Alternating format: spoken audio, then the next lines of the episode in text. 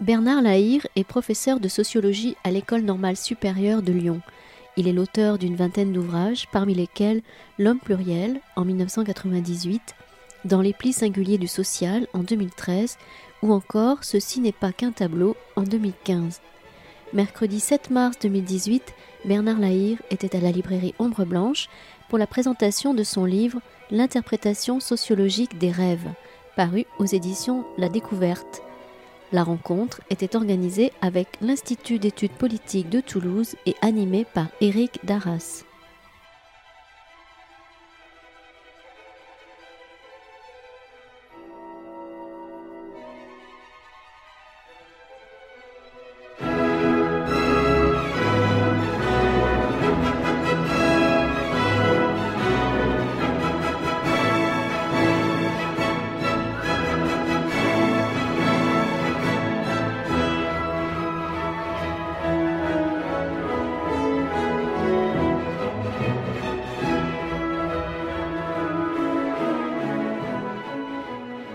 Merci à Ombre Blanche. L'idée de ce livre est, née à, Berkeley, on va en parler. Bernard Lahire, c'est euh, euh, au moins une centaine d'articles euh, scientifiques. C'est dans ce dernier livre, à la fois bien sûr une, une, ambition personnelle, c'est aussi dans la continuité tout à fait logique et pourtant oubliée de l'aventure collective de la sociologie durkheimienne. Hein. C'est un projet des durkheimiens très tôt, on va, on va y revenir. C'est de mon point de vue, je vais le dire et le redire, un très grand livre que la dernière euh, livraison de Bernard Lahire, l'interprétation euh, sociologique euh, des rêves, qui véritablement fait honneur à cette école sociologique française dont on connaît le renom international pour le coup. Hein. Donc c'est toujours dans cette continuité, je disais, de, Durkheim, de Halbwachs, de Bourdieu, bien sûr, que tout ça s'inscrit. Et donc cette fois-ci, alors on retrouve les qualités des livres de Bernard, notamment ce souci de ce qu'il appelle la, la, la politique de la ligne claire, c'est un souci didactique, pédagogique, cette écriture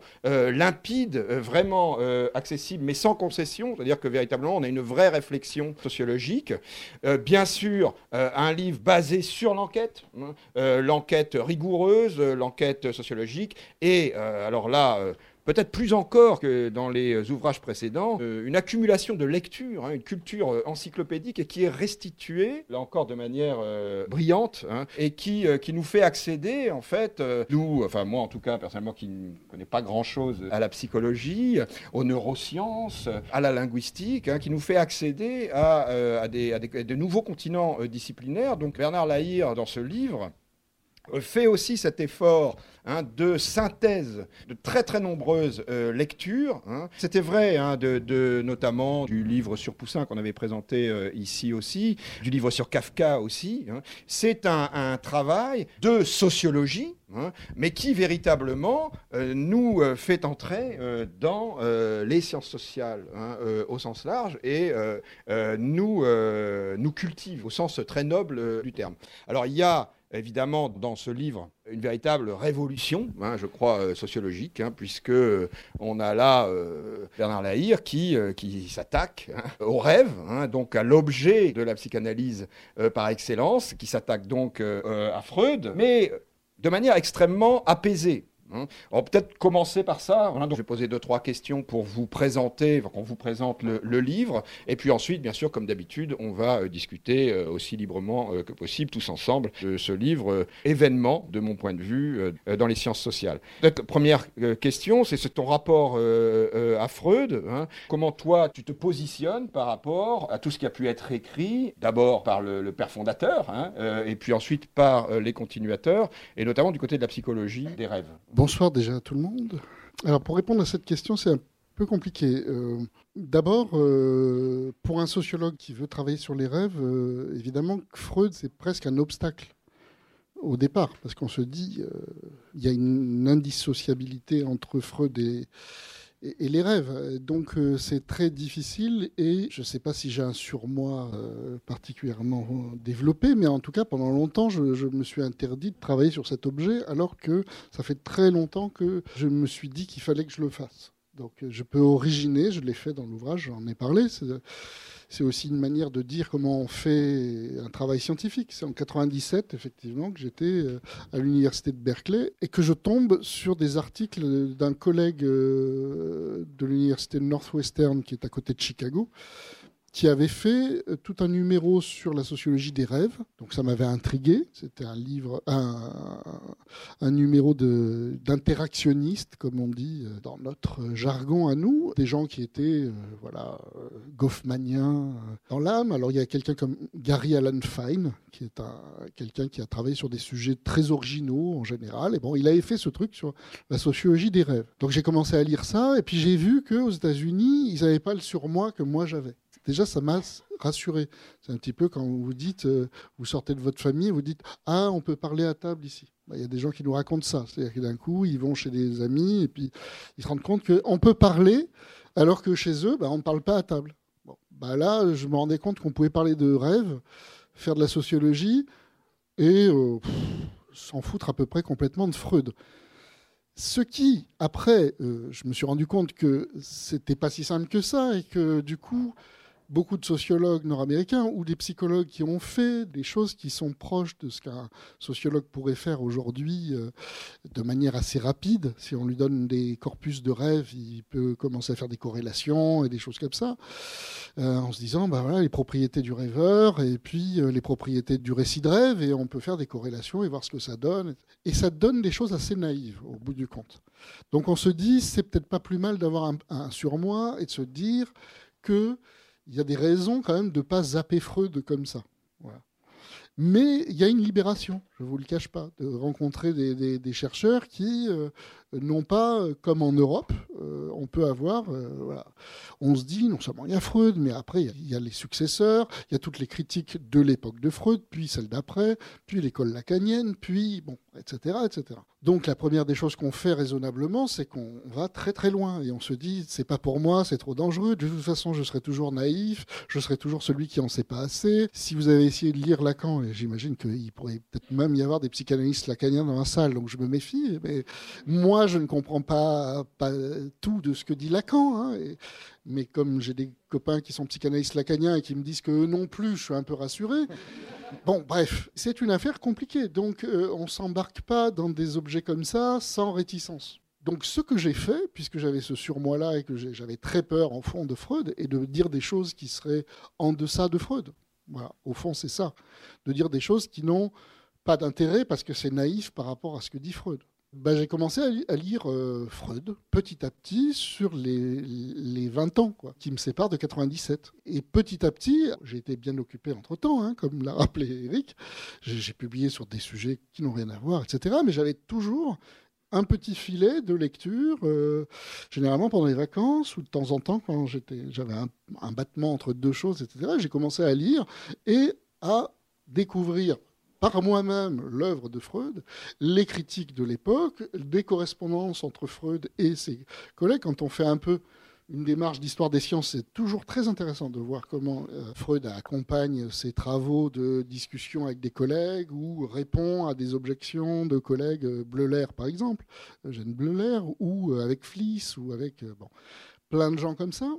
Et progressivement, j'ai fait le travail de, alors ça c'est beaucoup plus récent, de lecture des gens que Freud avait lus. C'est-à-dire que Freud, ce qu'il a fait, euh, et quand on lit les gens qui l'ont précédé, qu'il cite tout à fait honnêtement, il y a des gens qui disent Freud, c'est un type, euh, voilà, quand vous pensez à des gens comme Onfray, tout ça, qui disent tout le mal qu'ils pensent de Freud, il n'y a pas plus honnête que Freud. Il ne cesse de citer les, les sources sur lesquelles il s'appuie. Donc il a lu énormément de gens et il fait une synthèse. Tous les éléments de la problématique freudienne, pour la théorisation de l'appareil psychique et la question de l'interprétation des rêves, vous les retrouvez partout ailleurs. Simplement, comme j'explique, c'est pas si simple que ça de faire ça.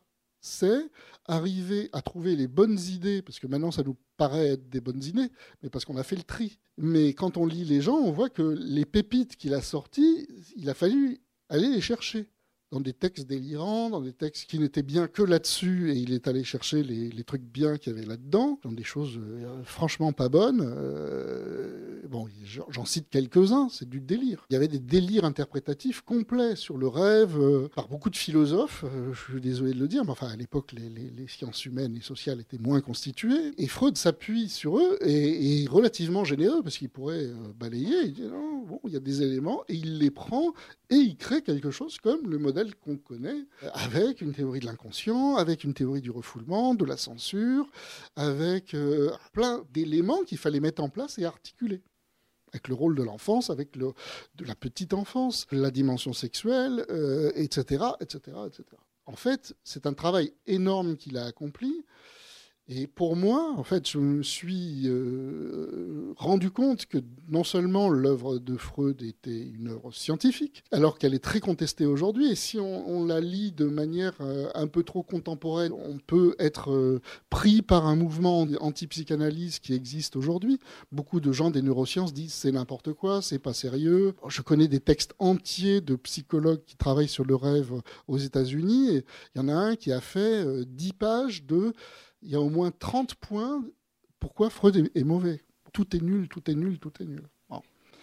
Donc, il y a vraiment l'idée que c'est pas scientifique, que c'est euh, du niveau Madame Irma, euh, c'est-à-dire de l'interprétation mais pas fondée. Euh. quand on lit sérieusement, avec un peu de regard d'historien des sciences, au fond, pour se dire mais qu'est-ce qu'il a fait? Pourquoi il a retenu telle, telle hypothèse? Pourquoi il a retenu tel élément, etc.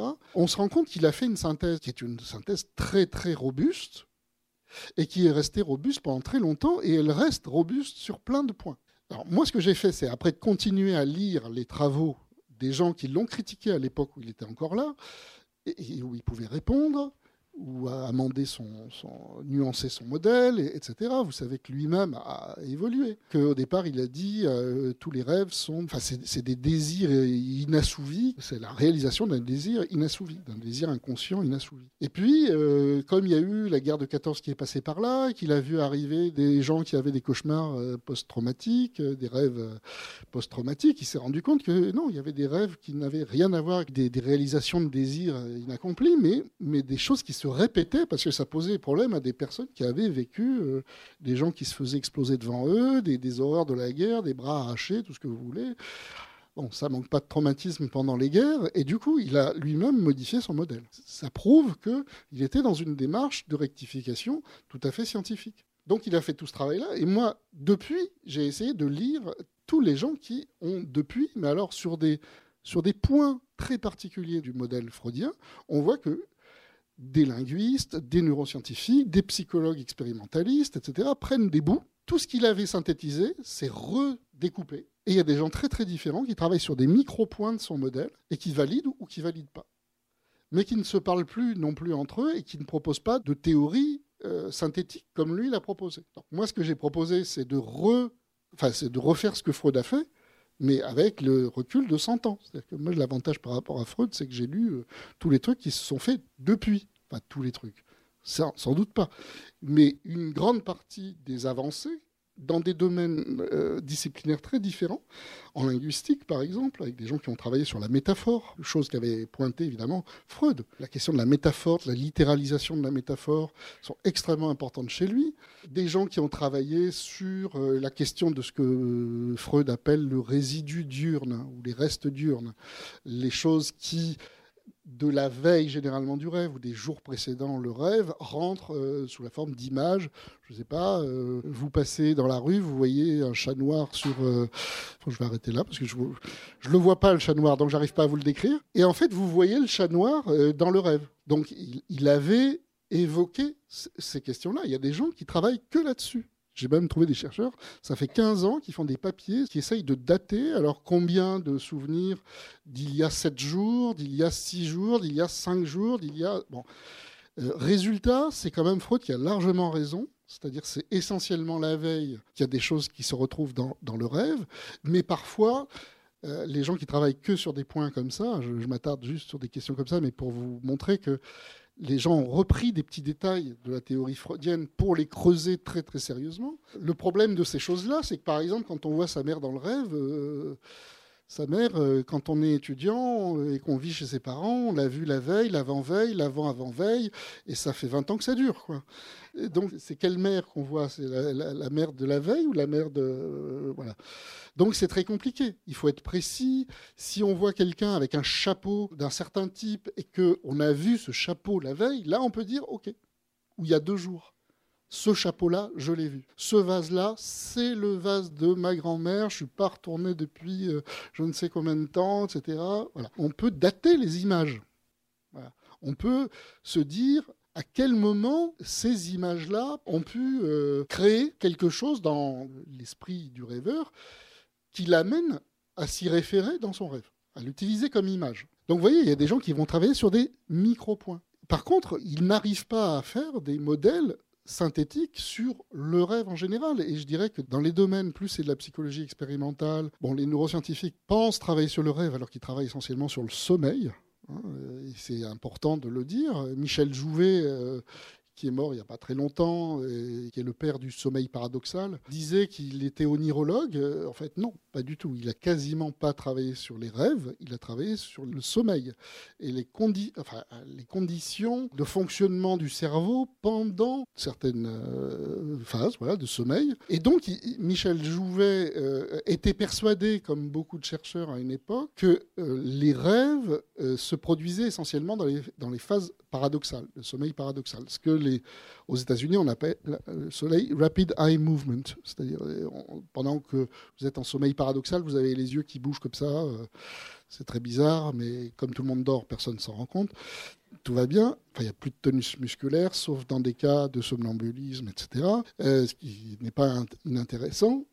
Quand on réveille les gens dans cette période-là, et quand vous branchez euh, voilà, le cerveau des gens, bah, vous avez des capteurs et vous savez l'activité cérébrale, vous savez quand ils sont en, temps de sommeil paradoxal. Quand vous les réveillez, puisqu'ils sont quand même un peu sadiques, ces chercheurs de neurosciences, ils réveillent des gens et ils leur disent à quoi étiez-vous en train de rêver? Or, c'est vrai que quand vous réveillez quelqu'un en sommeil paradoxal, il y a à peu près 80%, 90% de chances de se rappeler de son, son, rêve, alors que quand vous êtes en sommeil non paradoxal, ça tombe à 50%. Sauf que 50%, c'est pas rien.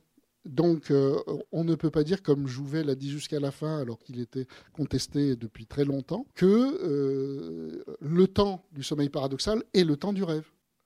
Donc, vous voyez, on a sur des tonnes de petits problèmes ou grands problèmes, mais des éléments du problème du rêve, euh, on va dire, c'est travaillé par des chercheurs extrêmement différents. Des gens qui travaillent sur les conditions cérébrales, de fonctionnement voilà, du cerveau pendant euh, que nous rêvons. D'autres qui vont travailler sur des, les résidus durs, ou les, les, images de la veille qui rentrent dans le rêve. D'autres qui vont, euh, en tant que linguiste, travailler sur les métaphores. D'autres qui travaillent sur le rêve de l'enfant, à partir de quel âge on commence à rêver quand on est enfant? Est-ce que les animaux rêvent? Il y, a, il y, a, des tonnes de gens comme ça. la question, c'est après Freud, comment arriver à synthétiser tout ça? Et c'est un peu l'objet. Alors, c'est une synthèse qui se fait à partir de euh, la sociologie, mais d'une sociologie qui, comme je suis en train de l'expliquer, est ouverte sur les autres disciplines, parce que je pense qu'on ne peut pas faire autrement aujourd'hui si on veut progresser sur ces questions-là. Et notamment, euh, voilà, je crois qu'on ne peut pas comprendre ce que c'est que le rêve si on ne sait pas dans quel état psychique on est quand on dort. Parce que c'est quand même une expression pendant qu'on est euh, endormi. Donc j'ai répondu très longuement autour de Freud. Donc je ne fais pas de Freud un ennemi mais je ne vous cache pas que je le critique beaucoup. Donc certains vont voir le verre à moitié rempli et d'autres le verre à moitié plein. À moitié rempli, à moitié plein. C'est la même chose en fait. Donc je m'arrange bien en fait avec moi-même. Euh, oui, c'est pas mal. Ben, J'aimerais que tout le monde voit le, le, verre rempli. C'est-à-dire que c'est pas une attaque du tout de Freud, mais en même temps, on ne peut pas faire comme si rien n'avait progressé depuis Freud. Alors, je sais que c'est difficile quand on est psychanalyste d'entendre ça, parce que c'est voilà. Et j'ai connu euh, il y a déjà 20 ans des débats euh, et des difficultés dans ma propre discipline quand j'ai commencé à débattre autour de notions qui étaient celles de Bourdieu, qui est ma tradition hein, sociologique. Mais de l'intérieur, j'ai critiqué, etc. Et beaucoup de gens à l'époque euh, n'ont pas supporté ça, on va dire. Donc il y a des formes de dogmatisme en sociologie, comme il y en a euh, dans toutes les, disciplines. Pour le moment, je rencontre des psychanalystes sympas.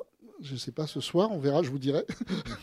Mais et, assez ouverts, etc. Et qui me disent si, moi ça me fait penser. Et ils ont compris que je ne suis pas dans l'attaque ou dans le Freud, c'est n'importe quoi, Freud, la psychanalyse n'est pas de la science, ni quoi que ce soit.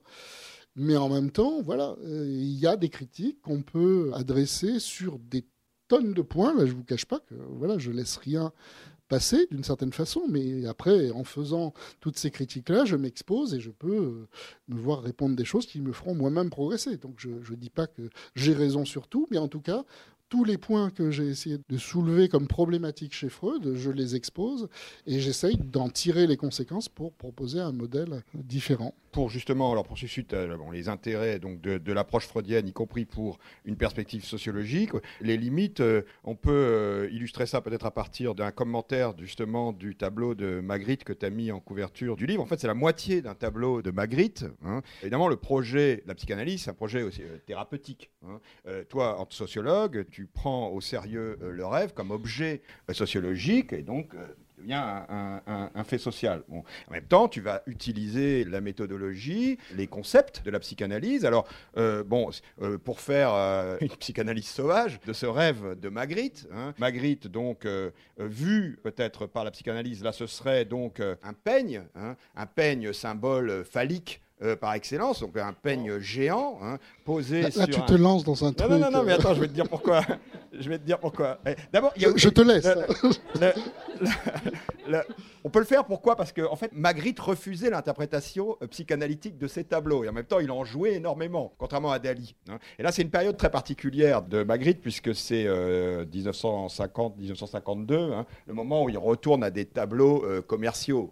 Il, il, peint, y compris sur commande, quoi, après sa période vache. Hein, euh, et après cette période vache, il, ne rien du tout, Magritte. Et là, avec, euh, son marchand américain, il refait des tableaux sur le premier mode hein, de, la fin des années 20, parce que ça, ça se vend ce type de tableau euh, onirique. Ça se vend en Amérique. Donc, euh, il refait des tableaux comme ça et en même temps, donc, euh, il en joue parce que il est probable que lui-même est très ironique hein, dans son usage de la psychanalyse. Donc, on peut, on peut continuer hein, à filer les métaphores psychanalytiques. Et donc, le symbole masculin, en même temps, son, son sa mère était modiste. Hein, on sait qu'elle s'est suicidée quand Magritte avait 14 ans. Et puis, le, le, le lit, qui est à taille normale, lui, ce serait le symbole du sexe féminin, peut-être, on peut le dire, comme l'allumette posé symbole symbole du sexe, sexe, masculin, et le verre euh, géant, bien sûr, un, vagin euh, géant, etc. Bon, Je vous propose de l'applaudir quand même. Une des hein. critiques... une des... Alors c'est du grand n'importe quoi, mais je vais vous dire pourquoi. une, des, une des critiques une des critiques que tu fais, à juste titre, hein, euh, avec d'autres pour le coup, à euh, une approche trop exclusivement euh, sexualiste en fait des rêves, c'est que précisément on va aller chercher dans l'interprétation des rêves, bien sûr la libido au sens premier, hein, la libido sexuelle, on va donc faire du sexualisme de manière trop systématique, et puis aussi on va ramener ça à la prime enfance de manière systématique. Or, pour toi, dans une perspective sociologique, il faut voir les choses autrement dans l'interprétation des rêves, et c'est là comme ça qu'on peut expliquer aussi l'intérêt du rêve pour le sociologue. Oh. Un, oh merde, je croyais que c'était pas mal. Un petit temps de silence. Alors je, précise que je n'ai pas commenté le tableau de Magritte ah dans l'ouvrage. Hein. je ne serais pas lancé. Bon, moi, ce que, ce que je, pense, déjà, il y a un, problème. On peut, on peut l'aborder de manière très concrète. Euh, Freud a, a retiré presque volontairement, il le dit à un moment donné, les rêves érotiques ou quasi pornographiques de son corpus de rêves. C'est-à-dire vous n'avez pas de rêve explicitement pornographique ou érotique euh, chez Freud. Et que quand il y a des aspects de ce type-là, il les gomme très largement. Vous avez un rêve, euh, le rêve de l'escalier. Enfin, c'est quand même euh, un adulte qui frotte son pénis en érection sur la jambe d'une jeune fille dans un escalier. Il appelle ça le rêve de l'escalier. Bon, c'est les, censures de l'époque, évidemment. Donc il enlève les rêves euh, de type sexuel. Et, je trouve que c'est significatif quand même parce que pour lui, la sexualité, c'est ce qui va expliquer les rêves. Et donc s'il a des rêves explicitement sexuels, ça n'est pas si facile que ça. Donc il a choisi la solution d'enlever ces rêves-là. C'est gênant du point de vue de la théorie de la censure. Ce que je remets en cause dans mon ouvrage, c'est la question de la censure, puisque Freud tient deux positions. Il est assez ambivalent sur la question de la censure. J'allais dire, théoriquement, il dit il y a un affaiblissement de la censure dans le rêve. Et c'est pour ça qu'il y a des choses qui passent. Mais il explique toutes les bizarreries du rêve, toutes les incongruités, toutes les choses euh, incompréhensibles, etc., par le désir de contourner la censure. Donc on se dit, pour une censure qui s'est affaiblie, c'est quand même assez étrange. On a l'impression, et c'est pas qu'une impression, il prend des exemples tout à fait politiques de l'époque, d'un régime dictatorial qui a une censure extrêmement forte, et vous ne pouvez pas publier quelque chose sans, enfin qui serait évidemment problématique pour le régime, pour le gouvernement en place, etc. Vous ne pouvez rien dire, sauf si vous arrivez à le coder, à le chiffrer, à déguiser le truc pour que ça passe. Donc lui, sa thèse, c'est ça. Et en fait, dans les faits, quand il interprète les rêves, à chaque fois, il présuppose au contraire que la censure ne s'est absolument pas affaiblie, elle est présente, elle est même très très forte à chaque moment du rêve, puisque tout, ou à peu près tout, s'explique par ce contournement de la censure.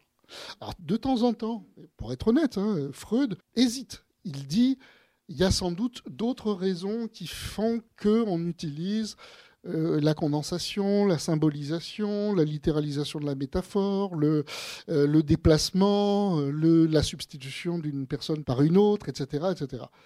Mais à chaque fois, quand même, l'hypothèse générale qui l'amène à décrire tout ce langage onirique, c'est il y a une censure et on détourne ou on contourne la censure. Ça, c'est un, un, vrai problème. Et alors là, j'ai utilisé pour le coup des travaux de sciences sociales pour répondre à Freud. Parce que j'ai essayé de ne pas faire du rêve quelque chose de tout à fait exceptionnel et complètement ahurissant. Il faut penser à un continuum expressif. Il faut se dire, on a un cerveau qui fonctionne en permanence, que nous soyons éveillés ou endormis, ça continue, et qu'il faut comprendre dans quelles conditions nous nous représentons des choses mentalement. Il se trouve que quand nous sommes éveillés, nous avons aussi des rêveries éveillées. J'imagine que dans cette salle, à chaque fois que je parle, il y a des petits moments où vous pensez à autre chose, parce que ça vous a fait penser à quelque chose, et c'est en permanence comme ça. Si on pouvait calculer le temps de rêverie éveillée pendant que nous sommes éveillés, c'est énorme.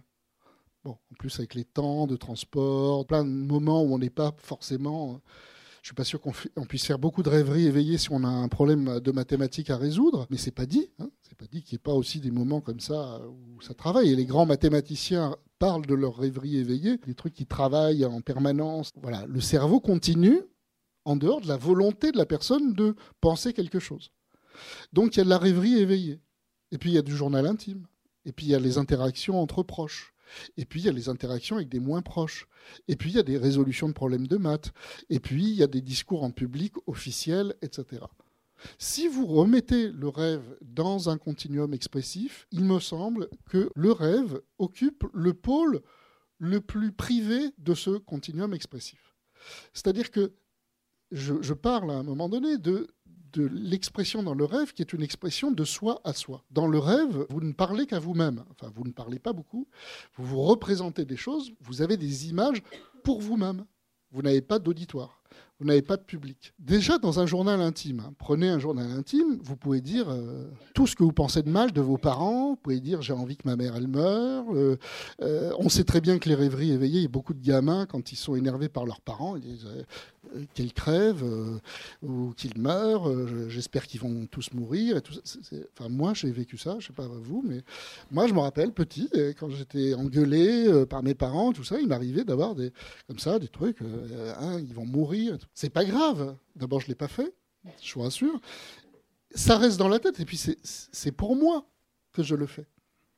Donc on se rend compte que la censure, elle commence quand vous vous adressez à quelqu'un. Si je le dis à, quelqu'un de très proche, parce que je suis euh, un collégien et que mes parents m'ont dit t'as pas le droit de sortir samedi et tout ça, et que je dis euh, à un de mes meilleurs copains, euh, mes vieux, c'est des cons. Euh. Évidemment, jamais il dirait, enfin jamais, si, parfois aussi, mais c'est plus rare qu'ils disent à leurs parents, ouais, vous êtes des vieux cons. Ça, arrive, hein, je, me méfie. Mais disons que c'est plus facile de le dire à un camarade qui partage parfois les, mêmes conflits de génération, les mêmes difficultés, etc. De le dire à un camarade qui ne va pas le répéter. bon. C'est plus difficile de le dire officiellement, publiquement, d'assumer des choses comme ça publiquement. Or, il y a des modèles. Vous avez euh, le travail de Bourdieu sur la censure. Dans ce que parler veut dire, il parle de la censure.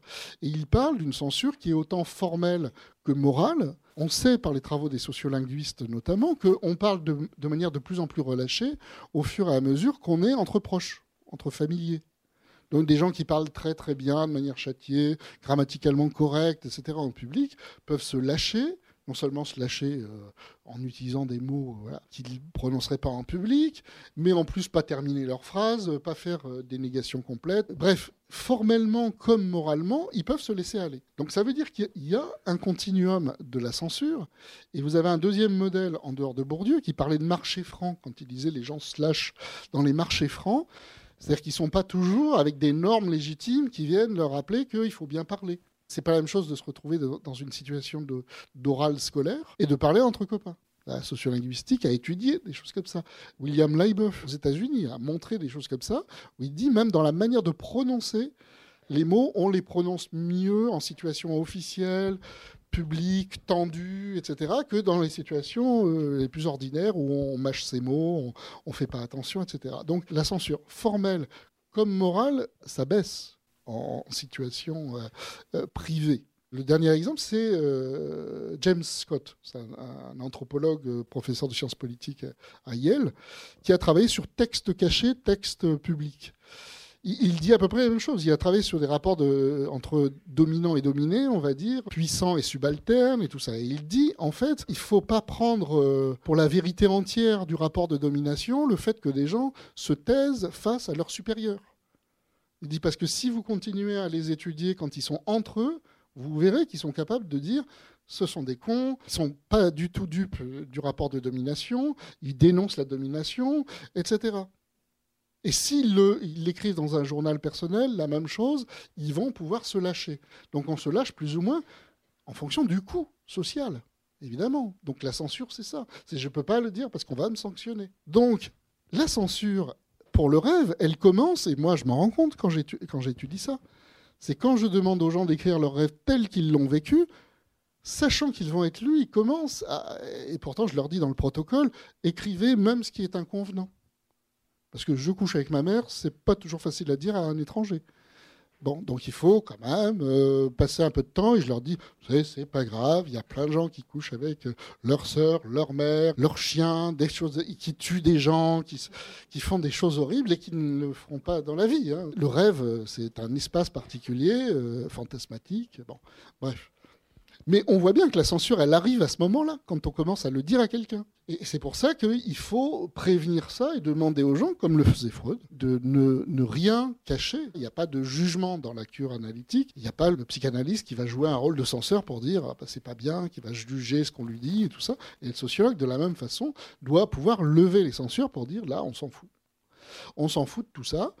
Il n'y a pas de censure formelle. Si vous l'avez vécu de manière incohérente, c'est incohérent. Ne remettez pas de la, cohérence dans le récit s'il n'y en a pas pour vous. Et si vous avez vécu des choses horribles dans le rêve, dites-les telles qu'elles sont passées, c'est pas très grave. Voyez comment on peut mobiliser les travaux des sciences sociales sur euh, les conditions dans lesquelles il y a censure pour comprendre que dans le rêve, au moment du rêve, on n'est qu'entre soi et soi.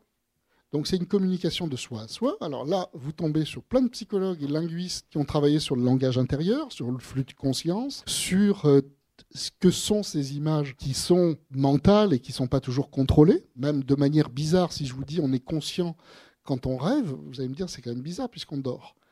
Mais en fait, si, on est conscient, simplement que c'est une conscience non volontaire. On est conscient puisque on s'en rappelle au réveil vous avez des tonnes de processus non conscients que vous ne connaissez même pas. Il faut des neurosciences ou de la psychologie cognitive pour vous dire, en fait, vous faites des trucs que vous ne savez pas que vous faites. Mais vous les avez faits pour faire ce que vous faites ou penser ce que vous pensez. Là, c'est pas du tout ça. C'est des gens qui se rappellent le matin qu'ils ont rêvé des choses. Donc il y a une conscience, mais une conscience qui n'était pas contrôlante, qui mettait pas en forme, qui décidait pas, euh, comme on dit à un gamin, fais-moi une rédaction sur tel sujet. C'est pas ça. C'est des choses où le rêveur lui-même se réveille le matin et se dit qu'est-ce que c'est que ce truc? Donc c'est un objet un peu bizarre. Mais si on comprend que le cerveau continue à fonctionner pendant la nuit, que les images qui sont dans le rêve ont une cohérence parce qu'elles sont en train, et c'est le, le centre de mon travail, c'est de montrer que c'est des problèmes et des préoccupations qui sont au centre des rêves. Ces préoccupations, elles peuvent être de, nature sexuelle. Moi, j'en ai plein. Mais elles ne sont pas que sexuelles. Elles peuvent être professionnelles, elles peuvent être scolaires, elles peuvent être familiales et de la petite enfance, mais sur de tout autres aspects que la nature, euh, enfin, la dimension sexuelle des relations. Et c'est ça que doit, à mon avis, euh, faire la sociologie, c'est de montrer que ce qui se passe dans le rêve, c'est des choses qui sont liées aux expériences sociales que nous avons eues tout au long de notre vie, et que en permanence, si je rajoute un peu de dynamisme à tout ça, c'est les restes diurnes dont parle Freud. C'est nous vivons en permanence de nouvelles situations qui nous déclenchent des choses en fonction de notre passé. En permanence, en permanence, en permanence, nous sommes je, vois des visages, je vois, il y a des interactions, il y a des gestes, etc., qui me renvoient. Je les interprète et les comprends en fonction de mon passé. Parmi l'ensemble des choses qu'on a vécues dans une journée, il y a des choses qui vont déclencher des choses qui font particulièrement problème pour nous. Des problèmes non résolus. Des préoccupations très fortes. Or, si vous avez ce genre de choses, et ça, ça ne manque pas, dans la journée qui mobilise votre attention, mais ça peut être quelques secondes à peine, j'ai des rêveurs, je le montrerai sur le deuxième tome, qui passent simplement devant une affiche dans la journée, et l'affiche renvoie à toute une série de problèmes. Et ça déclenche, et on voit la nuit transposer, avec l'affiche qui est dans le rêve, des tonnes d'expériences qui sont associées à cette affiche. Mais la personne me dit consciemment, quand je passe devant l'affiche. Ah, c'est une affiche. Quoi. Je ne me suis pas dit, ah, ça me pose problème. Du tout. Mais quand on fait parler au-delà de qu'est-ce que, qu'est-ce que ça peut représenter cette affiche, etc., la personne rêve de ce qu'elle rêve et on voit les problèmes revenir. Parce qu'en plus, je vois des rêveurs sur de très nombreux mois et que je vois que les problèmes ne bougent pas tant que ça. J'ai des rêveurs qui rêvent à peu près des mêmes choses dans des scénarios complètement différents. Donc, ce même pas des, des rêves récurrents. Mais sur euh, une période, je peux dire au moins d'un an, il y a des gens qui font à peu près le même rêve, quasiment tous les soirs mais sous des formes très très très différentes, et en fonction de ce qu'ils ont vécu dans la journée. Donc c'est ça qui est intéressant, c'est de voir comment, au fond, on n'a pas besoin de la théorie de la censure pour tomber sur exactement les mêmes problèmes que, que traitait Freud, parce que je, dis dans le bouquin qu'avec une mauvaise hypothèse sur la censure, je, pense que c'est une mauvaise hypothèse, mais c'était une hypothèse qui lui a permis de tomber sur les bons problèmes. Et c'est toujours comme ça en science. C'est-à-dire qu'en science, des fois, on fait des mauvaises hypothèses, mais qui nous conduisent sur le bon chemin. Euh, vous voyez, le fait qu'il se soit dit, il y a forcément contournement de la censure ou déguisement du message, codage du message. Parce qu'il y a une censure, ça va l'amener à chercher tous les éléments de chiffrage. Condensation, littéralisation, symbolisation, tout ce que vous voulez. Il les cherche pour ça, sinon il ne les aurait pas cherchés. Mais en fait, maintenant, on se rend compte que ce qu'il a décrit dans le langage onirique se tient très largement mais qu'on n'a plus besoin d'imaginer que c'est un effet de la censure. Il suffit de comprendre que ben, on n'a pas besoin d'être explicite quand on rêve, puisqu'on rêve pour soi-même, qu'on produit des images pour soi-même, et que c'est tout l'implicite qu'il faut arriver à faire remonter dans des entretiens autour des rêves, et que les gens se rendent compte, alors qu'eux-mêmes ne comprennent pas le matin pourquoi ils ont rêvé ce dont ils ont rêvé. Hein. Ils rêvent ça, ils disent c'est bizarre, c'est étrange, c'est comme si c'était une autre personne. Et quand on leur fait parler très concrètement de qui est cette personne qui a dans le rêve, c'est quoi cet objet, c'est quoi cette situation, c'est quoi cette lumière, cette couleur, ce sac, bon, tout ce que vous voulez. Au bout d'un moment, eux-mêmes se rendent compte de tout ce qu'il y a derrière et de toutes les cohérences. Moi, je ne révèle pas des choses extraordinaires aux gens, sinon, quand même, des associations qu'ils font en permanence de manière non consciente. C'est-à-dire des associations entre des objets, entre des situations, etc., et qui en disent long. Alors, les associations, quand c'est les associations entre. Je considère que mon père est un peu comme tel harceleur euh, dans le cas d'une rêveuse euh, qui a connu un harcèlement familial, et qu'en fait, elle associe son père parce qu'il y a eu divorce des parents, etc., et qu'elle a appris assez tardivement qu'il était assez harceleur avec les femmes du quartier, etc., elle n'a pas pu détacher depuis, enfin, se détacher de l'idée que son père était comme son harceleur familial. Mais elle est incapable de le dire avant que oh, ça se voit progressivement dans les différents rêves. Alors là, c'est typiquement des rêves qui patinent depuis, euh, depuis un an, euh, sauf que à force d'expliciter les choses, elle se met à rêver un peu d'autre chose. Donc ça prouve que, enfin, à mes yeux, que les problèmes évoluent, que le rêve fait partie d'une tentative de résolution du problème, mais des fois, il ne fait que répéter le problème.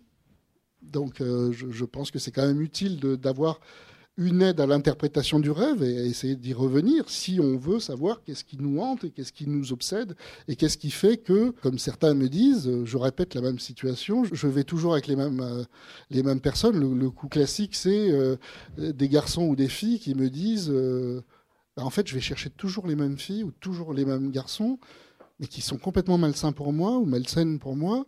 Mais je ne peux pas faire autrement que de retomber toujours sur les mêmes personnes. Et quand on fait l'analyse de la série euh, malheureuse, on va dire, eh ben, on voit quelle est l'origine de cette répétition-là. Que cherchait aussi à avoir Freud. Hein. Toutes les choses compulsives, évidemment, il les a abordées. C'était très récurrent. Mais voilà, c'est ni s'arrêter à la petite enfance, ni s'arrêter à la dimension sexuelle, c'est prendre acte de l'ensemble des préoccupations qui font nos vies et qui rentrent dans le rêve le soir d'une manière très bizarre parce que euh, c'est une communication implicite de soi à soi, privée, avec des images, avec une contrainte visuelle forte aussi. Ça aussi, c'est important. Par exemple, euh, le rêve, et c'est assez même fascinant hein, quand euh, on tombe sur, sur tout ça. le langage ordinaire est rempli de métaphores. Quand on parle de rupture de lien amoureux, c'est une métaphore. C'est comme si on imaginait un lien, une corde, et qu'on coupe la corde.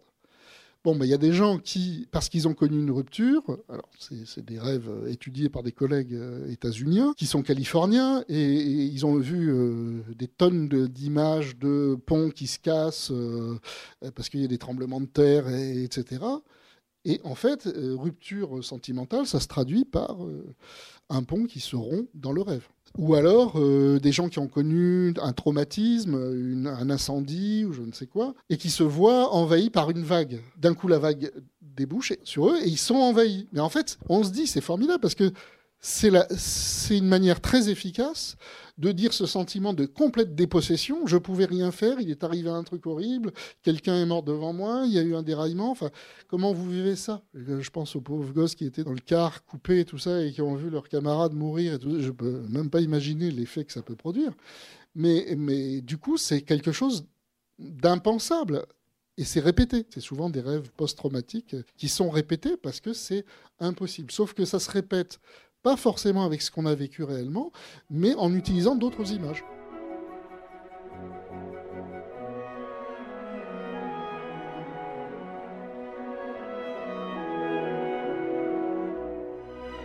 Bernard Lahire, lors de sa venue à la librairie Ombre Blanche à Toulouse, le 7 mars 2018, à l'occasion de la présentation de son ouvrage L'interprétation sociologique des rêves, édition La Découverte.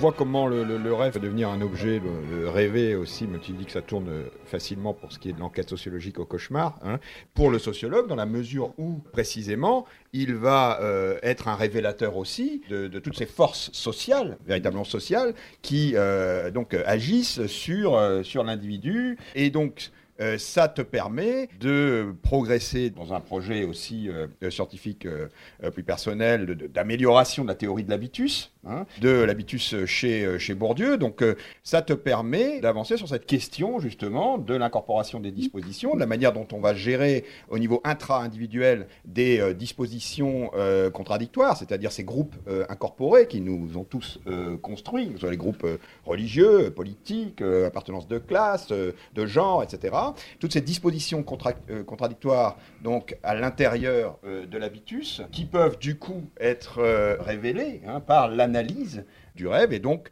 tu euh, avances encore sur cette euh, thèse qui est la tienne, puisqu'une hypothèse maintenant, c'est une thèse forte de, l'homme pluriel, gérant toutes ces contradictions, et aussi sur le caractère extrêmement, en réalité, processuel, donc, de, euh, de l'habitus. D'où la rupture avec cette idée, la rupture, je ne sais pas jusqu'à quel point d'ailleurs, on peut en discuter, avec cette idée d'une importance toute particulière de la prime enfance, puisqu'il y a cette possibilité de transformation hein, de l'habitus lui-même, permanente, quoi, en fonction de, justement de ces expériences euh, euh, vécues hein, euh, tout, tout, au long de l'existence. Je profite pour faire une petite pub, parce que tu as parlé de James Scott. Donc, il est professeur invité au mois de mai à Sciences Po Toulouse, et il fera une intervention dans le cadre du festival qu'on organise aussi avec Ombre Blanche, Histoire à venir. Donc, James Scott sera à, Toulouse, il fera une intervention, fera plusieurs interventions, mais notamment une le 18 mai dans le cadre du festival Histoire, Histoire il, il faudra lui dire ce qui l'étonnera, qu'il a servi à une théorie des, rêves. Oui, Parce que je pense pas qu'il a fait ça pour ça, mais il, a été utile ouais, pour moi.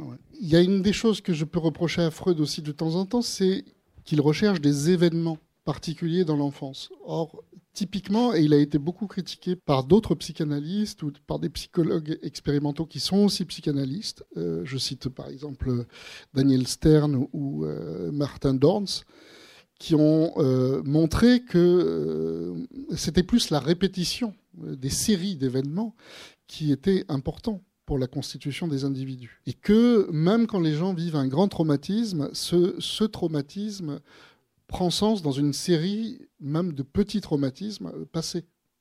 C'est-à-dire on a tous des traumatismes, petits ou grands, mais on en a.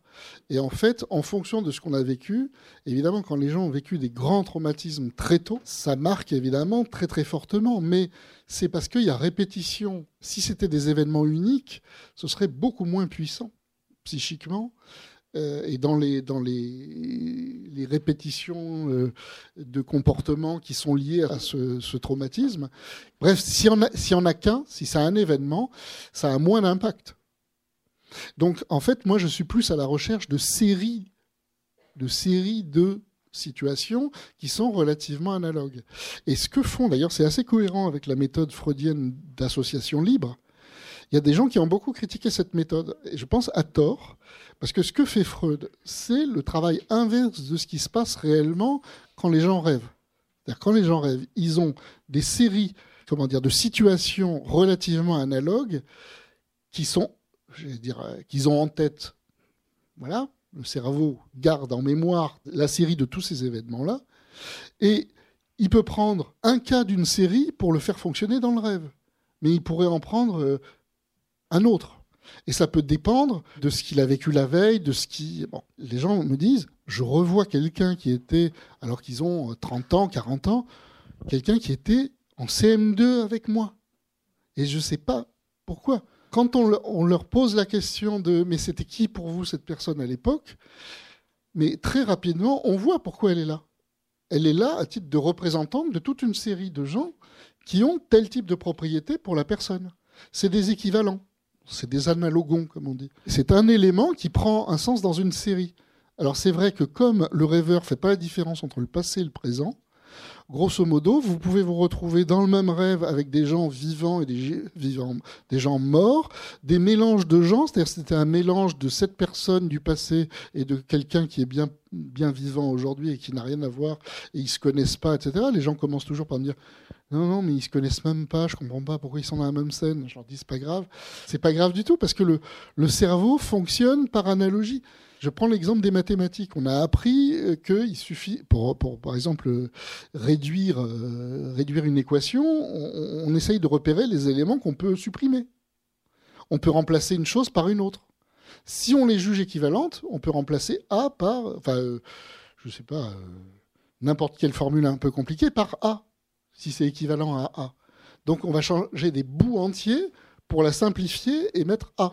Et donc, en fait, le cerveau fonctionne en permanence comme ça. C'est-à-dire, dans le rêve, c'est des équivalents possibles. Et c'est rarement la bonne personne qui a dans le rêve qui est au cœur euh, du problème, c'est d'autres personnes qui sont cachées. Mais je dirais que donc ces associations libres, où il y a des gens qui disent, pour les critiquer, ils disent mais c'est bien beau ces associations, mais la cure euh, dure 45 minutes, donc les gens ils vont faire des associations par 40 minutes ou 45 minutes. Mais si on faisait 2 heures, 3 heures, 4 heures, euh, bah, il y en aurait d'autres. Et puis qu'est-ce que ça veut dire?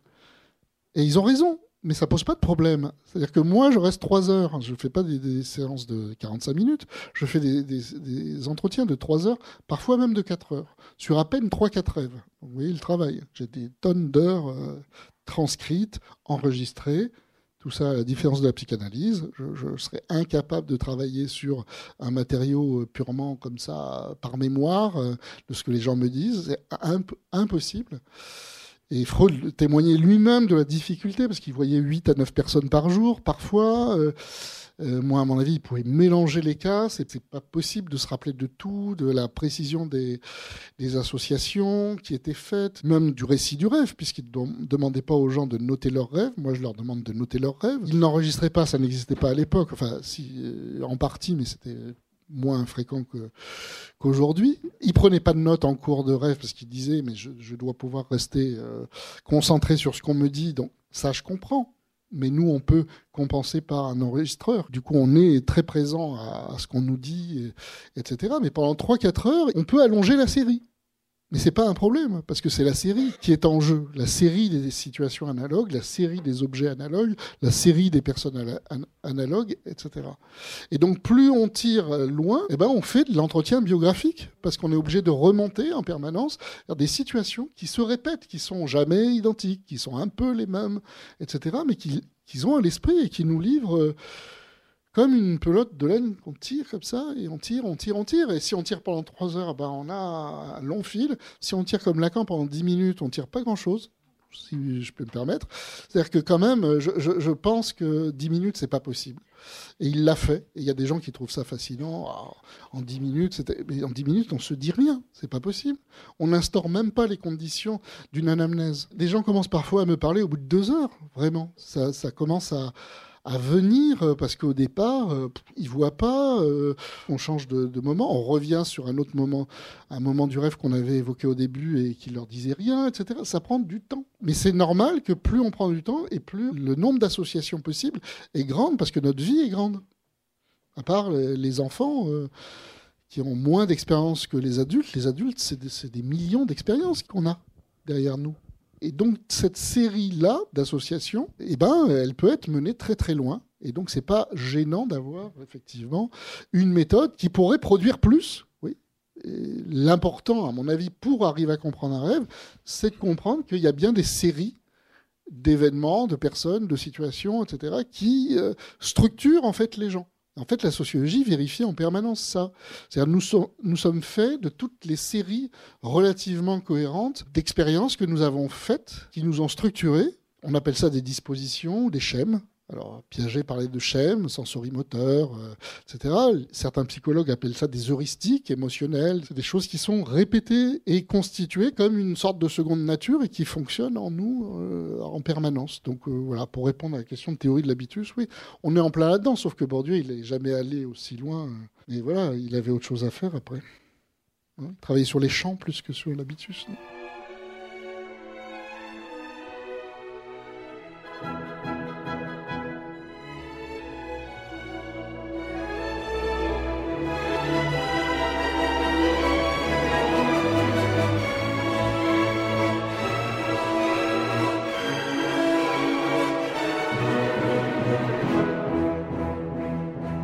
Vous avez relevé euh, des types de rêves différents en fonction justement des classes sociales, vous en parliez tout à l'heure, ou euh, est-ce que vous relevez ce genre de, choses, ou puisque la classe sociale dans laquelle on évolue, dans laquelle on a évolué, euh, fait partie de, nos multiples personnalités?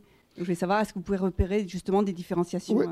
oui, oui, mais alors, ce qui est compliqué, c'est que moi, j'essaye de donner les clés et la démarche pour arriver à comprendre un rêve. Donc, je suis sur une base étude de cas. Je cherche aucune représentativité statistique pour le moment. C'est pas le but. Le but, c'est d'arriver à faire un truc que les sociologues n'ont pas fait jusque-là. C'est d'essayer de prendre le rêve et d'en faire un objet et montrer que ça marche. que ce qu'il propose comme type de démarche méthodologique, comme situation d'entretien, etc., marche et qu'on arrive à comprendre quelque chose. Donc c'est ça le, but du second volume, parce qu'il y aura un second volume avec tous les corpus que je suis encore en train de travailler, que je travaille depuis deux ans à peu près, systématiquement avec des rêveurs, des rêveuses, etc. Par ailleurs, là-dedans, c'est rempli d'exemples et de, matériaux empiriques. Il y a des collègues, psychologues euh, états-uniens, qui ont travaillé sur des bases statistiques. Il y a même des, des collègues qui ont monté ce qu'ils appellent Dream Bank, des banques de rêves. Donc à l'heure actuelle, si vous allez vous taper euh, Dream Bank, euh, je crois que c'est .net ou bon, enfin si vous tapez Dream Bank, vous allez trouver. C'est Dom Hoff, c'est un, un, grand psychologue cognitiviste euh, états-unien qui a monté ça. Il y a 22 000 rêves, récits de rêves, avec très peu d'informations de propriété sociale et notamment très peu sur les classes sociales. On a le sexe, on a parfois l'âge, on a parfois la profession et donc on peut, voilà, mais on n'a pas des choses systématiques. Bon, il est psychologue, il n'est pas sociologue, donc euh, voilà.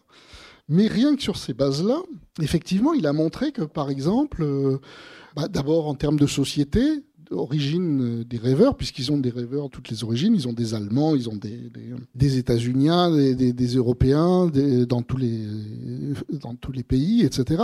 Et ils ont montré, par exemple, que bah, la voiture intervenait beaucoup plus dans les rêves des Américains. Ce qui est absolument pas un scoop si on imagine ce que c'est que dans l'imaginaire américain la voiture et qui sert de symbole en permanence, mais de symbole pour des raisons très différentes. Ça peut être le symbole d'une indépendance ou le symbole d'une puissance. Si on est conduit à l'intérieur de la voiture, ça peut être euh, une bonne manière de dire euh, c'est pas moi qui contrôle la situation. C'est un lieu aussi sexualisé où on peut avoir des aventures amoureuses dans les voitures, etc. Donc en fait, ils utilisent un objet culturel qui est central et qui apparaît dans leur rêve. Parce que c'est le rêve a une composante très visuelle, comme je disais tout à l'heure, et donc il se sert de choses qui peuvent faire symbole, qui peuvent euh, parler immédiatement, dire des choses immédiatement. La même chose entre hommes et femmes, il y a des choses très classiques qu'on voit dans les rêves. Euh, les femmes se rêvent plus dans des espaces intérieurs et les hommes dans des espaces extérieurs. c'est une opposition assez classique en anthropologie ou en sociologie, le domestique pour les femmes ou le privé pour les femmes et le public pour les hommes, etc. Ça se voit aussi dans les rêves. Les femmes se rêvent, rêvent plus qu'elles sont agressées que les hommes, un peu plus souvent agressées, et les hommes un peu plus souvent agresseurs. Les hommes rêvent plus qu'ils sont avec des hommes et les femmes, à peu près à moitié, c'est des personnages hommes ou personnages femmes. À mon avis, c'est lié, mais c'est une hypothèse, hein. c'est lié au fait que les hommes sont dans des univers publics où effectivement leurs concurrents, les gens qui leur posent problème, les sources de conflits, etc., c'est avec d'autres hommes. Ça a peut-être changé petit à petit, mais en tout cas, pour ces rêves qui datent de entre 1930 ou 40, je ne sais plus, et, nos jours, voilà, on est sur des structures traditionnelles dans les oppositions euh, hommes-femmes, etc. Et donc on voit tout ça.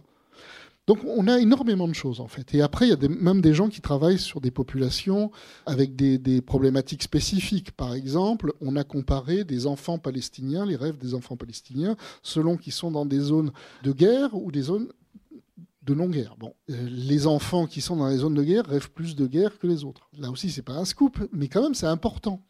Parce qu'il y a cette hypothèse qu'ils ont nommée l'hypothèse de la continuité.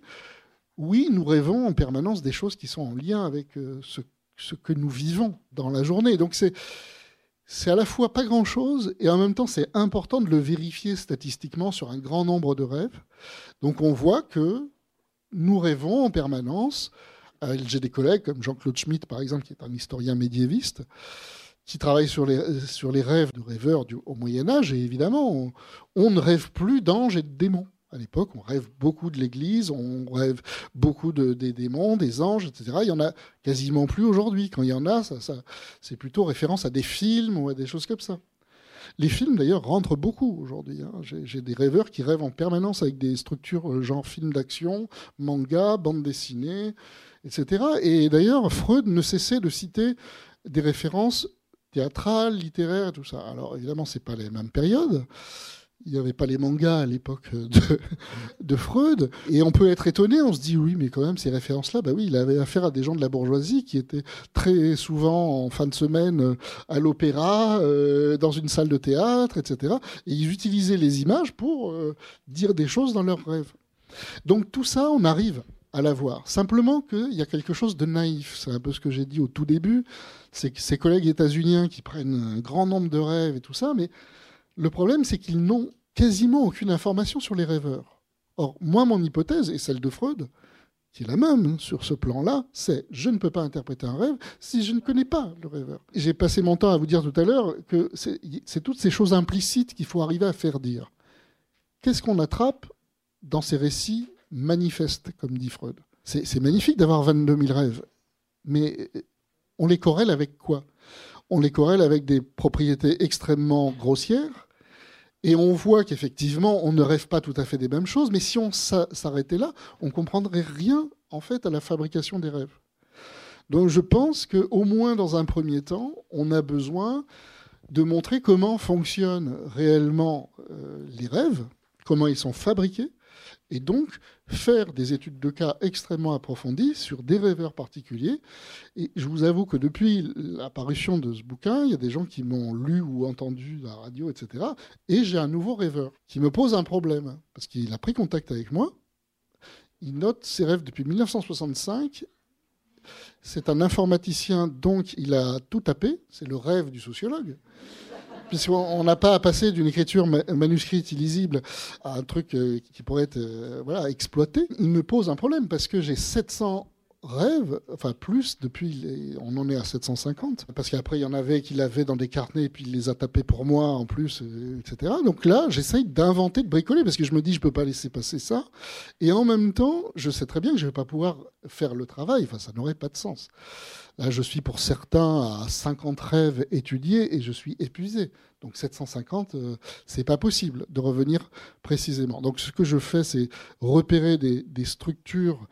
Je fais des analyses lexicométriques. J'essaye de voir des thèmes récurrents dans les rêves. J'essaye de mettre ces rêves en fonction de césures biographiques qu'il a eues hein, pour savoir, c'était à l'époque où il était à son second mariage ou à la mort de ses parents, ou etc., etc on essaye de voir ça et je vais essayer de prélever quelques éléments pour revenir dessus. Mais euh, vous voyez, ça pose un problème. Il y a un mot de Freud que je trouve génial, c'est en plus parce que c'est drôle et, rude en même temps. Il y a André Breton qui lui envoie un recueil de rêves parce qu'il était emballé par Freud. Il lui envoie un recueil, il dit, et il dit qu'est-ce que je pourrais faire de ça? Et Freud lui dit bah rien et et je vois pas même euh, qui pourrait en faire quelque chose. Donc c'est un peu rude et en même temps c'est très drôle parce qu'il lui dit mais sans association du rêveur, on peut rien faire de ça. Il avait raison. Donc il faut, il faut se raisonner comme savant pour se dire, j'ai beau avoir une multitude de rêves, si c'est juste pour dire que les femmes et les hommes n'utilisent pas les mêmes images dans leurs rêves, ce qui est déjà beaucoup, hein, je suis très content d'avoir pu m'appuyer sur des travaux de gens qui ont fait ça mais je trouve ça quand même naïf. C'est-à-dire de s'arrêter à ça, ce serait s'arrêter au récit manifeste, à l'explicite, et ne pas comprendre que en fait la voiture en question n'a rien à voir avec une voiture. Pas, les, gens rêvent de la Tour Eiffel. La Tour Eiffel, c'est pas un symbole universel. Il y en a pour eux, c'est la, c'est leur rupture qui est associée à ça. D'autres à un attentat, d'autres à qui pourra le dire? Et c'est pour ça que j'ai aussi une collègue en neurosciences qui a dit dans une conférence, elle s'appelle Perrine Ruby, elle est chercheuse à l'INSERM Lyon, elle travaille comme une neuroscientifique en branchant des, capteurs, etc. Mais elle a dit, on arrive aujourd'hui à la limite à, savoir, euh, en étudiant euh, le fonctionnement cérébral, que les gens ont rêvé d'un objet plutôt rond, d'un objet carré. Moi, ça me fascine. Hein. Euh, je trouve ça déjà énorme d'en arriver là. Donc peut-être un jour on arrivera comme dans les films à visualiser ce que les gens sont en train de regarder. Mais elle dit mais même si on est arrivé là, on n'est pas arrivé encore à ce moment-là. Je pense qu'il y aura des dizaines et des dizaines d'années avant qu'éventuellement on, on arrive à ce stade-là. Mais elle dit si les gens rêvent d'un éléphant, qu'est-ce que ça veut dire de rêver d'un éléphant? Dans un supermarché? Ah bah oui. Donc tant que vous ne posez pas des questions aux gens, sur euh, c'est quand la dernière fois qu'ils ont vu un éléphant euh, Est-ce qu'ils ont vu un film là-dessus Est-ce que pour eux c'est quoi comme animal euh, Enfin bon, et pourquoi ce supermarché Est-ce qu'ils le reconnaissent Est-ce que il y a des tonnes de questions à poser pour arriver à comprendre ce qu'il y a derrière Et généralement, évidemment, c'est pas un éléphant, c'est un père, un copain, un collègue, etc. Un exemple, alors voilà, qui montre la naïveté de ses, collègues. Ils ont comme idée que plus il y a occurrence de personnages dans les rêves, plus ces personnes sont importantes dans la vie du, du rêveur. C'est ça leur hypothèse. Or, eux-mêmes sont tombés sur des cas, et il y a notamment deux collègues qui ont fait une étude de cas sur le cas d'un pédophile. Ça s'appelle Dreams of a Child Molester. C'est Calvin Hall et un autre, euh, je ne sais plus si c'est Van de Castle ou un autre, peu importe. Ils travaillent sur un cas, sur une étude de cas, alors que d'habitude, ils font des corrélations statistiques sur un grand nombre de rêves et tout. Ce type est un pédophile, a été arrêté pour ça, se retrouve en hôpital psychiatrique et tout ça. Bon, ils ont sa biographie, tous les entretiens euh, avec les psychiatres, donc ils connaissent la problématique, ils connaissent son histoire et tout ça, et ils ont 3000 rêves de ce type. Pas une fois, il y a son père qui apparaît dans les rêves. Or, l'histoire montre que c'est le père qui était à l'origine de sa carrière de pédophile, puisque, si on peut appeler ça une carrière, mais les, sociologues parlent de carrière euh, dans ces cas-là. C'est le début du cette histoire-là, son père le forçait à faire des fellations. Quand il avait entre 6 et 10 ans, un truc comme ça. Bon, ensuite, le père est parti, la mère s'est rendue compte qu'il y avait des problèmes. Lui, il a développé une curiosité sexuelle jugée malsaine, puisqu'il essayait de voir absolument le sexe de sa sœur, de, de, tout le monde, etc., de ses copains et tout. Et il est devenu, bon, pédophile à cause de ça. Son père n'apparaît jamais. Mais en fait, on le retrouve, mais c'est un taureau ou c'est un cheval. C'est une puissance agressive, en fait. C'est des animaux qui interviennent à la place du père. Ça montre la naïveté des gens qui en restent au récit manifeste. Parce que rêver d'un ours, c'est pas forcément rêver d'un père agressif. Euh, ça peut être rêver réellement d'un ours. Quand les gens rêvaient de roi alors qu'ils étaient les fils du roi, ça n'a pas le même sens que quand on rêve aujourd'hui de roi. Donc il n'y a pas de langage universel dans le rêve et nous avons besoin à chaque fois de demander aux gens c'est quoi votre vie, c'est quoi vos préoccupations? Et c'est quoi ces personnes qui sont dans, le rêve? C'est une question qui porte sur, la censure en fait. Parce que j'ai été surpris quand vous avez dit que la censure, ça commençait au moment où on parlait, où on s'exprimait. Ce qui me semble que quand on vit au quotidien, par exemple, même dans des moments où on va suivre un, objectif égoïste, par exemple, on va souvent se donner toutes les meilleures raisons du monde. Vous parliez tout à l'heure euh, des questions du harcèlement de la violence. Il me semble que des gens qui harcèlent ou qui violentent vont pas toujours se dire à eux-mêmes ah, je suis en train de harceler ou de violenter. Si vous pouviez expliquer ça. Et aussi si vous identifiez aussi des formes de, oui, de censure ou de, mauvaise foi ou de récit qu'on se crée pour se plaire à soi-même, même dans des rêves parfois. Je me demandais si euh, le développement de votre méthodologie pouvait aboutir à la création d'un corps de cabinet de sociologues comme il y a des cabinets de psychanalystes. Oui, je pense que certains pensent à faire de l'argent avec tout ça. C'est bien. Je vais quand même répondre à la première question qui m'a été posée. Je ne dis pas qu'il n'y a pas du tout de censure. Je n'en sais rien. Mais en tout cas, les gens représentent dans leurs rêves les choses les plus ignobles et indicibles dans la vie sociale. Ça, je peux vous l'assurer. Il y a des gens qui tuent leurs collègues euh, alors qu'ils les, ont juste énervés dans la journée. Ils sont comme les gamins qui disent euh, Mon père, il meurt et puis ils le font mourir. Mais Freud montrait ça. Il, montrait que, que dans les jeux, les gamins étaient capables de détruire l'équivalent du père dans le jeu. C'était symbolisé dans le jeu, avec euh, le, jouet, avec la, poupée, avec la peluche, etc. Mais quand vous avez affaire à une, chose mentale, alors là, je, réponds, hein, c'est le dernier lieu de la censure. C'est là où, où la pression est la plus faible. Et c'est ce que dit Freud aussi. Il dit il y a un affaiblissement de la censure, mais c'est une quasi-disparition de la censure. Et donc, on ne peut pas en permanence évoquer la censure pour expliquer les bizarreries du rêve. C'est ça que j'essaye de dire. On n'a pas besoin euh, de ça. Et encore une fois, d'un point de vue à la fois censure formelle, c'est sans queue ni tête, un rêve. C'est très bizarre. D'ailleurs, euh, ils n'arrivent pas toujours à mettre de l'ordre. Ils disent, moi j'ai des fois des bribes et les gens disent, je sais pas si c'était avant ou après. L'idée de temps, de, déroulement d'une action et tout ça, c'est pas toujours évident. Ou alors il y a des ellipses, ils mettent ellipse, et puis je me retrouve à un autre endroit. Donc il n'y a pas de contrôle formel, donc de censure formelle, et il n'y a pas de contrôle moral. Enfin, franchement, par rapport à tout ce qui ne peut pas se dire ordinairement, le rêve, il dit tout. Il dit des choses horribles en permanence. Voilà, c'est juste que Freud, après, euh, s'est dit que c'était vraiment la censure qui expliquait à peu près toutes les modifications, toutes les bizarreries, toutes les transformations. Ça l'a aidé, encore une fois. C'est vraiment une hypothèse très structurante pour lui. Ça se voit dans son travail. Quand on se met à, sa place, on voit que c'était pas idiot d'avoir fait ça. Mais après, on n'a plus besoin de ça et on peut continuer euh, avec. Et donc, à quand des sociologues Ah. Eh bien, figurez-vous qu'on m'a posé. Il y a une étudiante que j'ai vue avant-hier et qui m'a évoqué ça. Elle commence sa thèse en sociologie sur euh, une sociologie des, des pathologies mentales du côté de la sociologie de la santé, on va dire.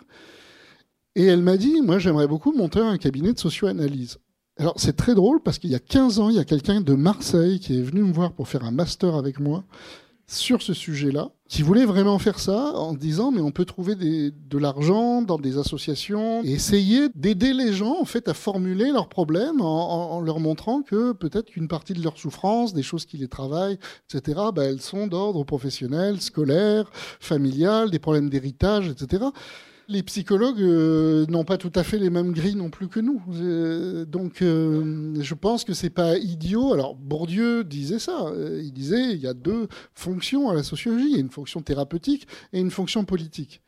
De manière générale, ça peut donner à imaginer des politiques différentes en matière d'éducation, de politique de démocratisation de la culture, de tout, un tas de trucs sur lesquels il a travaillé. Il savait bien que ça, ça permettait des politiques, ou pédagogiques, euh, dans le système scolaire et tout ça.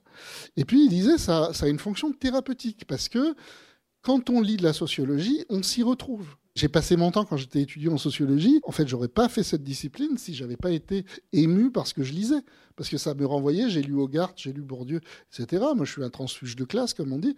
Je retrouvais ça, mais j'étais complètement, même en larmes devant de la sociologie. Il y en a qui sont en sueur. Moi, j'étais en larmes. Bon. Donc, je sais les effets thérapeutiques. Moi, ça m'a aidé à mettre des mots sur une réalité. Alors, euh, on peut tomber aussi sur de la littérature comme Richard Hogarth ou Annie Ernaux, ou etc., qui peuvent aider aussi à mettre des mots sur des expériences. D'ailleurs, le- il y a quelqu'un qui a fait, bah, Isabelle Charpentier, qui avait fait sa, sa thèse sur la réception des courriers euh, des lecteurs de- et lectrices d'Annie Ernaux, euh, a montré que voilà, les propriétés sociales de ces gens-là, c'était des transfuges. C'est des gens qui se sont retrouvés évidemment dans ces romans et tout ça, qui peuvent se retrouver même à distance en ayant des parcours migratoires plutôt que simplement euh, transfuges de classe, etc. Donc oui, il y aurait à travailler ça. Mais la sociologie, pour le moment, n'a- pas réussi à faire ce que la psychologie a réussi à faire. Vous pouvez être psychologue clinicien et, vous monter en cabinet, etc. Pour le moment, le métier n'existait pas. Moi, je fais des trucs dans ce sens-là, mais j'en tirerai aucun bénéfice, je crois. C'est trop tard pour moi, mais c'est à votre génération à essayer de s'approprier euh, ce genre de choses. C'est aussi une autre manière de diffuser le travail de la sociologie. Alors comment ça se passe? Bah, C'est beaucoup moins mystérieux qu'une analyse. Vous ne trouvez pas beaucoup de cas analytiques publiés, ce qui est un vrai problème. Moi, ce que je fais, c'est que je re- rencontre des gens qui ont écrit leurs rêves, ils ont pris en note leurs rêves avec euh, un certain nombre de consignes, de le faire euh, dès qu'ils se réveillent, de ne pas mettre en forme plus que ça. S'il n'y a pas de cohérence, il n'y a pas de cohérence, c'est pas grave. D'aller au-delà de tout ce qui, est, ce qui pourrait apparaître inconvenant ou problématique euh, du point de vue personnel. Voilà, S'ils jouent le jeu, ils jouent jusqu'au bout, disent des choses. euh, voilà, c'est pour justement éviter la censure euh, qui peut arriver au réveil. Donc je leur donne un certain nombre de consignes comme ça. Plus, je leur demande de se rappeler ce qui est évident pour eux des images de la veille, enfin de la veille ou des jours précédents, qui sont liées au rêve. Voilà. Cette personne, oui, je l'ai vue la veille, où j'ai échangé sur Facebook, euh, ça faisait longtemps que je ne l'avais pas fait, etc. Et la personne intervient dans le rêve. Donc on arrive à voir que c'est bien effectivement la veille que ces images sont là. Pour eux, toutes les choses évidentes, je leur dis, vous les notez. Et puis je leur demande aussi quelles sont vos préoccupations du moment. Alors quand je vois les gens régulièrement, je connais leurs préoccupations du moment, il n'y a plus de problème. Mais au tout début, je leur demande, euh, voilà, qu'est-ce qui vous soucie en ce moment? Est-ce qu'il y a des, des choses qui vous travaillent beaucoup, qui vous obsèdent un peu? Dans la journée ou pour avoir un petit peu l'état de leur émotion, de leur situation de vie, quoi. Et ensuite, le travail consiste à prendre leurs rêves et à leur poser des questions sur tous les éléments du rêve. Qui est cette personne Parce que des fois, c'est des prénoms. Je suis avec Claude. Bah, qui est Claude? Et vous le connaissez depuis quand? Et quel rapport vous avez avec cette personne? Quelle est la nature de vos relations? On passe un temps fou et des fois, euh, je veux dire, sur un seul élément, on peut faire pendant un quart d'heure, ils me racontent la vie de leur relation avec tel objet ou tel... euh, Et des fois, c'est juste deux minutes, euh, voilà, ça dépend des, des choses. Et je fais ça sur tous les éléments. Par ailleurs, maintenant que je suis habitué, j'essaye de repérer avant en lisant le rêve, la structure du rêve ou le mouvement du rêve. Il y a tellement de détails bizarres qu'au bout d'un moment, on oublie des choses qui sont très structurantes dans le rêve et des fois, il y a des mouvements. Ça va du, plus sombre au plus lumineux, y, compris dans les, dans les lumières qu'ils évoquent. Hein. Au départ, c'est tout sombre et puis ils arrivent euh, sur une plage où tout est éclairé, etc. Donc on voit un mouvement vers un truc qui s'éclaircit. Ou alors on voit un rêve de répétition d'empêchement. J'essaye d'aller à l'aéroport, mais tout m'empêche à chaque fois. Je rencontre quelqu'un qui m'empêche. J'ai peur de rater mon train. J'essaye d'avancer, mais je n'avance pas malgré tous les efforts. Enfin, je vois que certains, ça leur rappelle des trucs.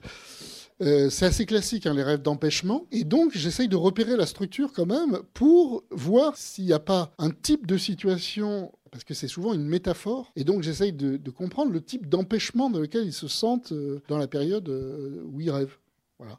Bon, là, j'essaye de condenser un peu euh, tout le travail, mais c'est un travail d'explicitation de tous les éléments du rêve et un travail de, où je, je, leur pose des questions. Je ne fais pas comme euh, beaucoup de psychanalystes qui ne disent rien. Je pose des questions systématiques, même sur des points qui leur paraissent secondaires. Pour moi, j'ai compris que par exemple, s'ils disent il avait une écharpe rouge, c'est pas possible que ce soit rouge sans que c'est un sens. C'est-à-dire que c'est pas c'est pas du pur hasard et que il faut toujours se dire que s'il y a telle image, si elle est si caractérisée, c'est que ça dit quelque chose à la personne. Donc il faut s'accrocher et pendant, pendant un bon moment, on comprend rien. Je peux vous dire que j'ai jamais été aussi fatigué de ma vie. Mais vraiment, parce que c'est très fatigant de faire des entretiens comme ça. À la différence des entretiens ordinaires en sociologie, tous les collègues sociologues savent qu'on arrive avec une grille déjà faite. Moi, j'ai juste une démarche. Et tout recommence pour chaque nouveau rêve. Je lis ce rêve et je me dis, mon pauvre, pourquoi tu t'es mis à faire ça? Parce que je ne comprends rien. Et donc, c'est une lutte et on remonte petit à petit, on commence à comprendre des choses, mais petit à petit, petit à petit. Et plus vous connaissez les gens, plus vous arrivez à repérer les problèmes qu'il y a derrière ces scènes un peu bizarres, vous commencez à avoir des hypothèses avant, parfois même, l'interaction avec la personne. Et évidemment, on ne le plaque pas. Il faut jamais plaquer les interprétations. Il faut recommencer le travail d'explicitation, etc. Et, au bout d'un moment, voilà, ça se confirme ou ça se confirme pas, mais c'est un travail très long. Je vais arrêter dans mon esprit fin de l'année 2018. Voilà, donc forcément, je dirais aux rêveurs à un moment donné, euh, l'enquête est terminée. Temporairement, mais il y en a, ils seront soulagés, hein, sans doute. Euh, certains euh, m'engueulent hein, quand même. Si j'avais le temps, je vous raconterais des choses très comme ça, mais en fait, au départ, ils, ils, se mettent à rêver de moi. et je suis dans des positions de, de tortionnaire de gens qui les séquestrent, ou alors des positions du genre, il y a une rêveuse, elle m'a dit que je pouvais utiliser ses rêves publiquement sans aucun problème, donc je le fais.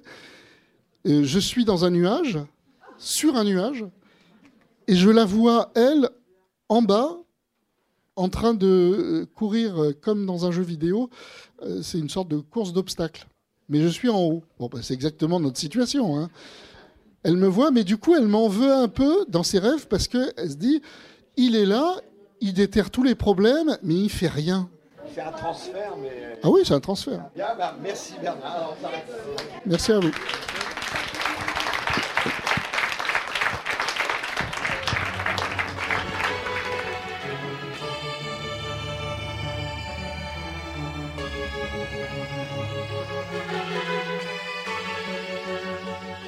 Le livre de Bernard Lahire, L'interprétation sociologique des rêves, est publié aux éditions La Découverte. Vous venez d'écouter une rencontre enregistrée le 7 mars 2018 à la librairie Ombre Blanche à Toulouse. Woke up on a good day and the world was wonderful. A midnight summer dream had me in its spell. I dreamt about an old man and watched the rain all night. He couldn't sleep a wink as all the drops fell. He told me of the beauty hidden in our foreheads. And he told me of the ugliness we show instead. And when we put a foot wrong, do we learn from all the pain? A midnight summer dream as he watched the rain.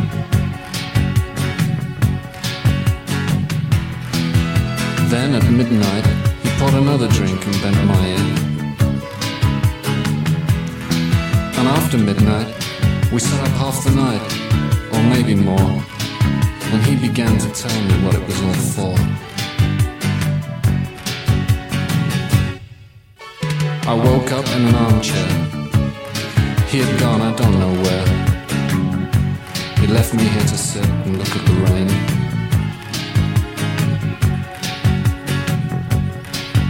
I don't remember much at all, but his words were echoing. A midnight summer dream, and then awake again. Maybe I'll never find him. Maybe he's gone forever. Maybe I'll have to sit here, watching weather. But one thing's pretty certain help me make it in the night. And showed me somewhere else between wrong and right.